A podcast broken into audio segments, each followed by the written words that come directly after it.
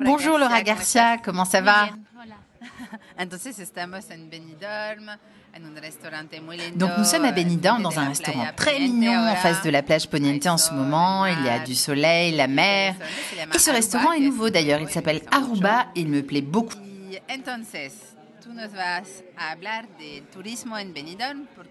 Donc toi, tu vas nous parler du tourisme à Benidorm car tu travailles au département marketing de l'Office du tourisme de Benidorm.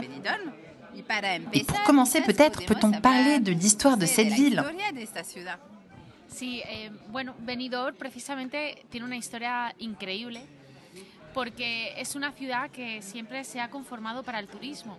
Es decir, la historia de Benidorm es una historia de un referente en la creación de una ciudad para el turismo, ¿no?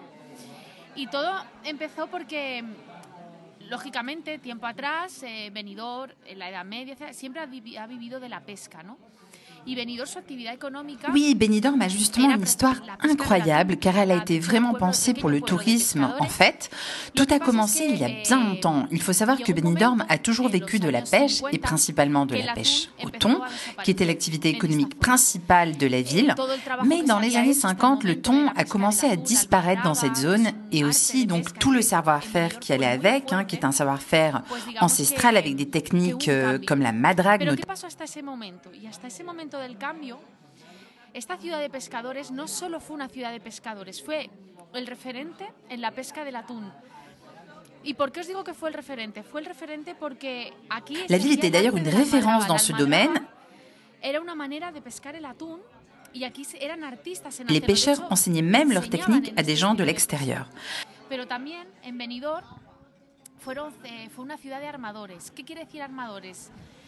Eh, armadores, eh, la marina mercante, la marine marchand, eran los que, digamos, gestionaban todo el, el, los barcos. Mais Benidorm était aussi une ville de marine marchande, avec des personnes qui géraient les flux de marchandises et les bateaux, les fameux armateurs qui avaient un rôle clé et pouvaient choisir jusqu'au capitaine du bateau. En este tipo de desplazamientos de la marina mercante, de militares, ¿no? Y en Benidorm, y quedaros con este dato porque luego entenderéis muy bien por qué, il y a eu de grands armateurs qui ont voyagé dans le monde entier, qui venaient de Benidorm, donc qui voyageaient avec la marine marchande espagnole. Certains ont même vu la Floride avant de voir Madrid, et ce sont des gens qui gagnaient à l'époque beaucoup d'argent. C'était des personnes très riches de Benidorm. Et à quelle époque c'était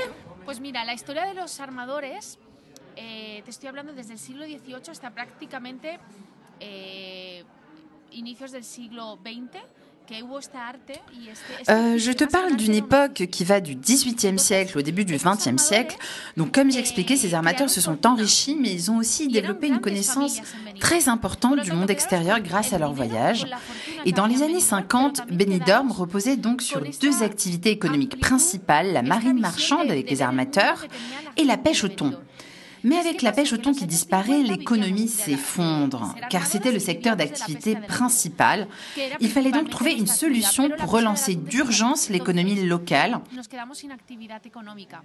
La ciudad vivía solo de esto.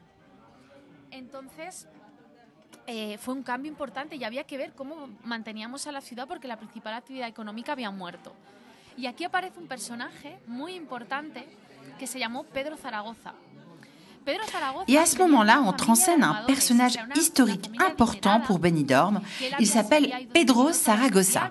Il était d'une famille d'armateurs aisés qu'il avait envoyé étudier loin de Benidorm. Et à l'époque, c'était un privilège hein, de pouvoir faire de grandes études. Je parle bien sûr des années 30-40. Donc Pedro Saragossa avait fait ses études à Barcelone, entre autres. Eh, de repente Pedro Zaragoza le mira Pedro, don Pedro, et soudain, on le contacte alors qu'il travaille loin de Benidorm en lui disant Écoutez, Don Pedro, on a besoin d'un maire un certain temps, le temps d'organiser les élections, et puis après on vous libère. Donc Pedro Saragossa quitte la mine où il était en train de travailler.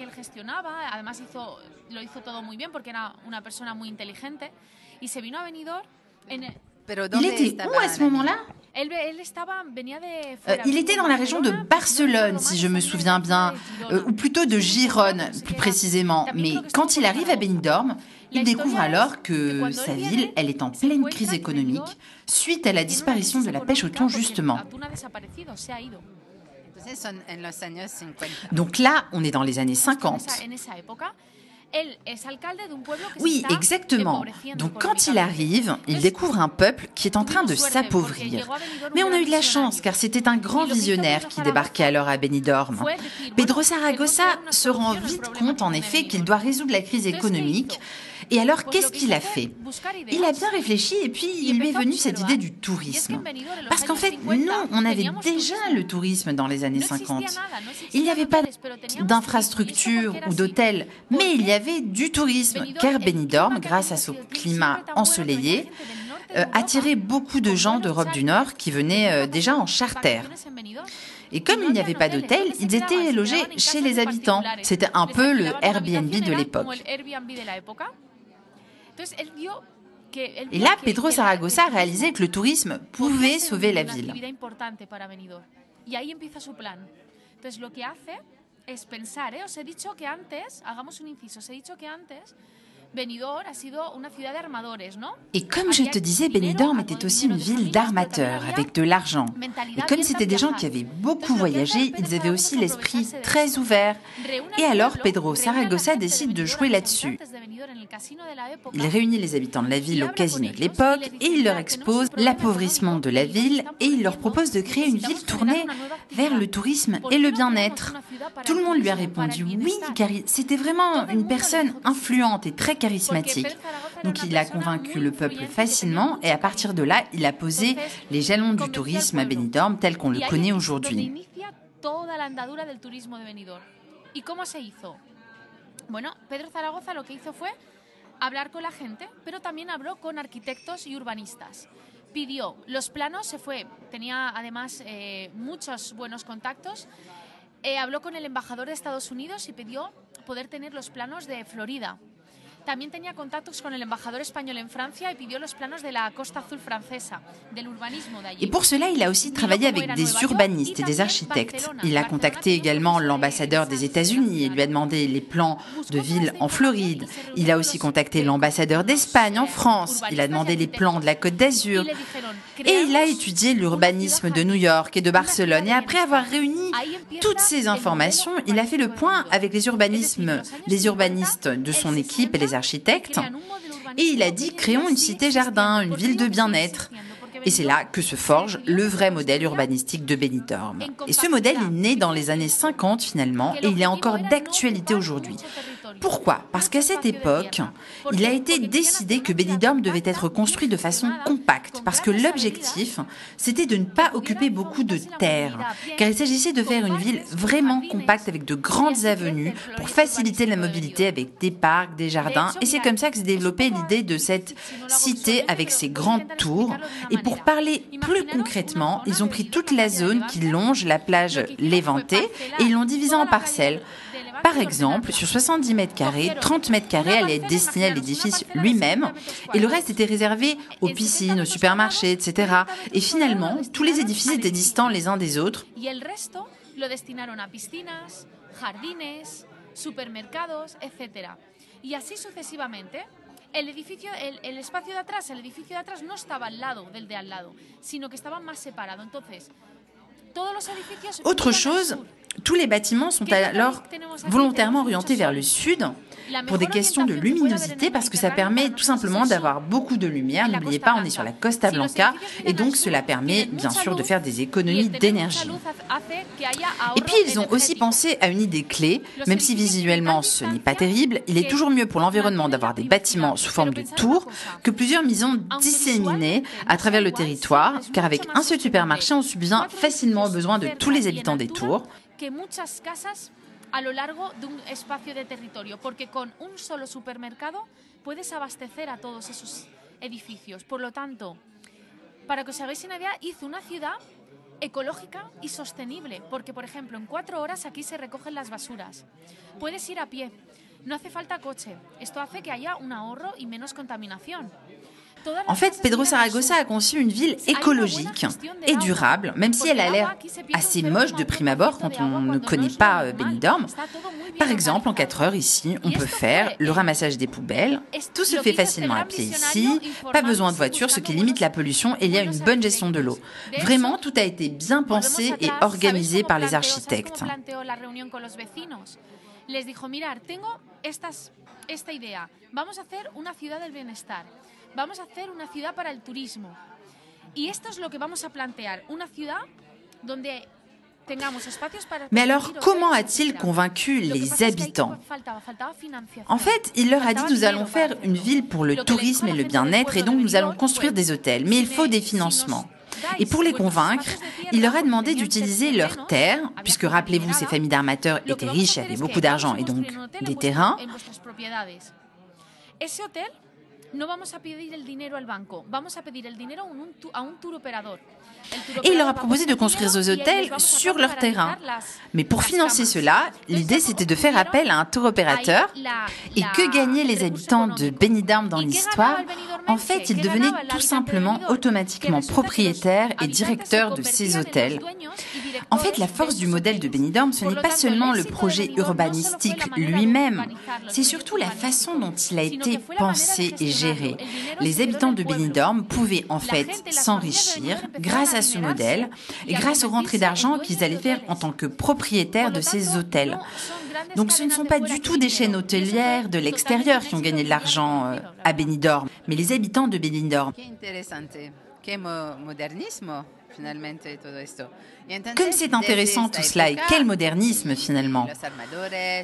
Et donc si je comprends bien, depuis toujours grâce aux armateurs et à la marine marchande, Benidorm a toujours été une ville ouverte, mais c'est aussi une ville très ouverte culturellement et socialement, puisque c'est une ville gay-friendly, je crois.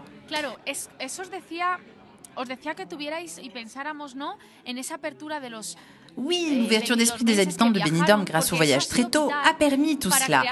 Dans les années 50, alors que l'Espagne était sous le régime de Franco, les femmes pouvaient même porter le bikini ici. Il y a d'ailleurs une histoire très célèbre à ce sujet qui raconte comment Pedro Saragossa est allé voir Franco et sa femme Carmen Polo au sujet du bikini et les a convaincus d'autoriser le port du bikini à Benidorm. Et vous savez comment il a fait pour les convaincre Eh bien, c'était grâce à Carmen, qui a accepté quand il lui a dit, en échange de, de cette possibilité de porter le bikini, je vous organise un festival de la chanson. Et là, bien sûr, on doit parler du fameux Julio Iglesias. Oui, oui, mais il faut aussi ajouter qu'en pleine dictature, le fait que les femmes portent le bikini à Benidorm, c'est un vrai scandale. D'ailleurs, l'Église voulait excommunier Benidorm. Il disait qu'il était inadmissible que les femmes portent un deux pièces. Et un jour, ils ont appelé Pedro Saragossa et lui ont dit Don Pedro, on nous a rapporté qu'à Benidorm, les femmes portent deux pièces de maillot et ce n'est pas possible. Elles doivent porter une seule pièce. Et donc, Don Pedro leur a répondu avec malice D'accord, mais alors, quelle pièce on enlève Donc, c'est une anecdote amusante, mais il faut savoir que l'Église ne plaisantait pas du tout sur la question. Il disait que Benidorm, c'était l'équivalent de l'enfer et qu'il ne fallait surtout pas y aller. C'est pourquoi finalement Pedro Saragossa est allé voir Franco et sa femme pour les convaincre.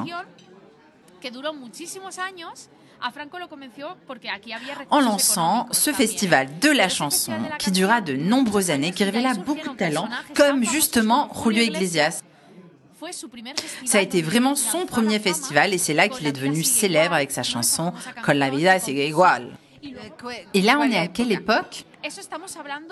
Ya un poquito más adelante, aparte de los, si no recuerdo mal, los 60, 70, hablamos por ahí.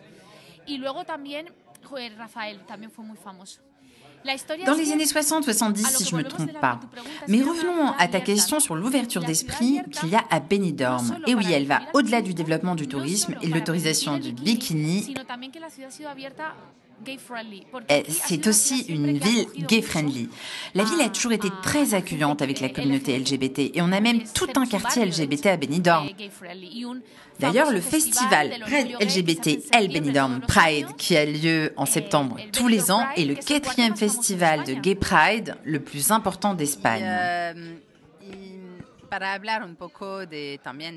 Et pour parler un peu de sport alors et des activités en mer, parce qu'on est quand même en face de la mer là, on est sur une terrasse, n'est-ce pas? Que peux-tu dire?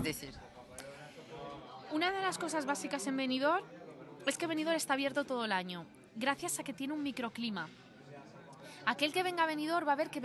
Donc, une des choses importantes à savoir sur Benidorm, c'est que la ville, en fait, est très attractive pour tous les sports de mer toute l'année, en raison de son microclimat. En fait, Benidorm est entouré de montagnes, donc nous sommes protégés des vents. Et par conséquent, la température est bonne toute l'année, eh, même en septembre actuellement, donc elle tourne autour de 30 degrés. Et à Noël, elle peut aller au-delà de 20 degrés, la température. Pero durante el, cuando está el sol es una maravilla. Entonces esto permite que podamos practicar deporte al aire libre todo el año. Tout cela permet de faire du sport en plein air toute l'année, aussi bien des sports nautiques que des sports terrestres. Et on peut même faire de la plongée d'ailleurs en plein mois de novembre avec une température qui va autour de 20 degrés. C'est un vrai bonheur. Et puis, on peut aussi faire du running, du trekking, du trail, car on a des sentiers balisés top dans le parc naturel. Et on peut aussi faire de la bicyclette, aussi bien dans les montagnes qu'en ville, grâce aux pistes cyclables. Et c'est vraiment un bonheur. Il y a notamment le parasailing qu'on a pratiqué toutes les deux, et c'est impossible d'oublier cela. Oui, c'est vrai. La vérité, c'est que ça a été une expérience inoubliable. On en rit encore. Mais il n'y a pas que ce sport dans l'eau. Il y a aussi le jet ski ou le cable ski. C'est le ski nautique tracté en pleine mer. Et à Benidorm, c'est le plus grand site de ski nautique tracté en mer au monde. Y entonces después del deporte hay que comer un poco. Pienso que hay muchos arroces aquí.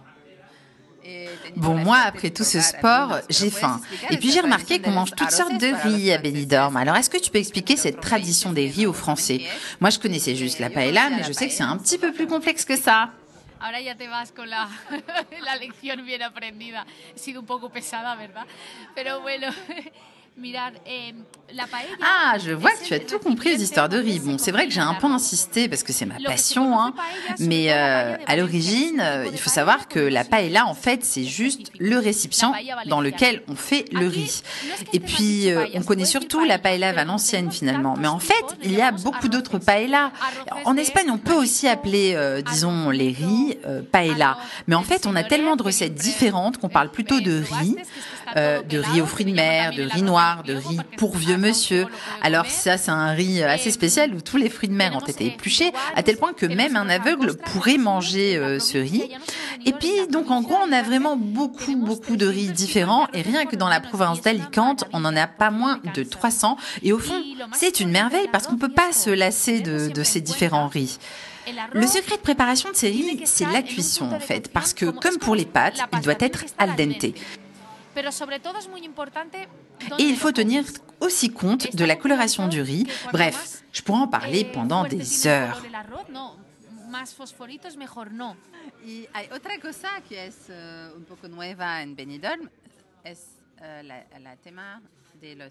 À Benidorm, il y a aussi un sujet qui vous tient particulièrement à cœur, je crois, c'est celui des nomades digitaux.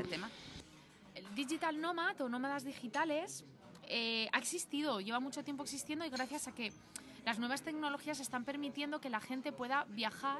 Et oui, en fait, le développement des nomades digitaux, c'est-à-dire des gens qui travaillent en voyageant ou loin de chez eux, il est de plus en plus important. Et d'ailleurs, tu es toi-même un bon exemple. Hein et avec l'arrivée du Covid, le télétravail ou le travail digital à distance s'est encore plus développé. Donc plus besoin d'aller au bureau en fait, et donc de plus en plus de gens en profitent pour travailler et voyager en même temps. Benidorm a un potentiel énorme en la matière pour accueillir les nomades digitaux. Pas seulement du fait du climat, mais aussi car nos plages ont le wifi gratuit. Si vienen con su familia, disfruten con la familia y tienen actividades para hacer con los niños en invierno incluso. Si vienen con la pareja, disfruten con la pareja y con sus actividades. Et beaucoup d'offres d'activités toute l'année. Et ils profitent donc ici, les nomades digitaux, de la douceur de vivre, de la gastronomie, du climat, tout en travaillant. Creo que somos un, un destino top de nómadas digitales y de hecho hemos hecho En fait, on est vraiment une destination top pour eux parce qu'on a même créé une section qui leur est spécialement dédiée sur notre site visitebenidorm.fr. Par exemple, on a même un centre de coworking en ville, c'est dire.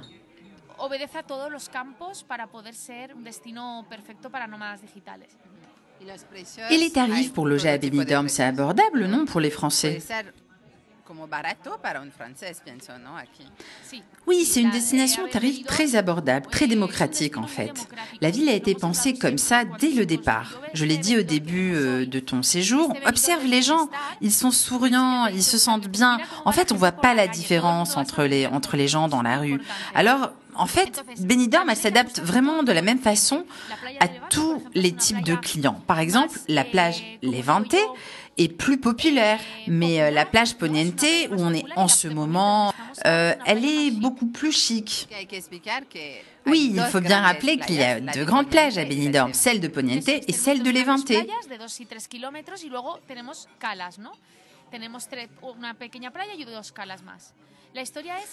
Absolument, oui, on a deux plages qui font en tout environ 12-13 euh, km et puis on a des criques. Pero luego tienes el centro histórico, que es gente que vemos la, la gente de Benidorm, que puedes un poco más interactuar con la gente de Benidorm. C'est vrai que là où on est à Poniente, la clientèle est plus chic, comme tu vois, mais pas loin, il y a le centre historique qui est plus mélangé, avec une population plus diverse. Et puis la plage de l'Éventé, comme je te disais, est plus populaire. Donc vraiment, où que tu sois, tu trouves ton compte à Benidorm finalement. Et puis tu as aussi des appartements face à la mer ou face à la montagne. Et puis aujourd'hui avec le Covid, franchement, les réservations sont plus souples avec des possibilités d'annulation sans frais et les tarifs sont beaucoup plus bas avec des réductions bien sûr plus fréquentes. Hasta también eh, opciones de, de, de, precios diferentes y descuentos, como están haciendo, que hemos visto hoy, ¿no? Muchas gracias, Laura, por uh, este uh, podcast qui est muy completo y muy Merci beaucoup, Laura, pour ce podcast très complet, très intéressant sur Benidorm. Je suis sûre que les auditeurs vont apprendre beaucoup, beaucoup de choses sur cette ville. Oh, merci à toi, c'était vraiment un plaisir de te recevoir. Peux-tu juste rappeler l'adresse du site de Benidorm? Oui, c'est www.visitebenidorm.es ou .fr, mais voilà, le site est disponible en neuf langues. Merci beaucoup.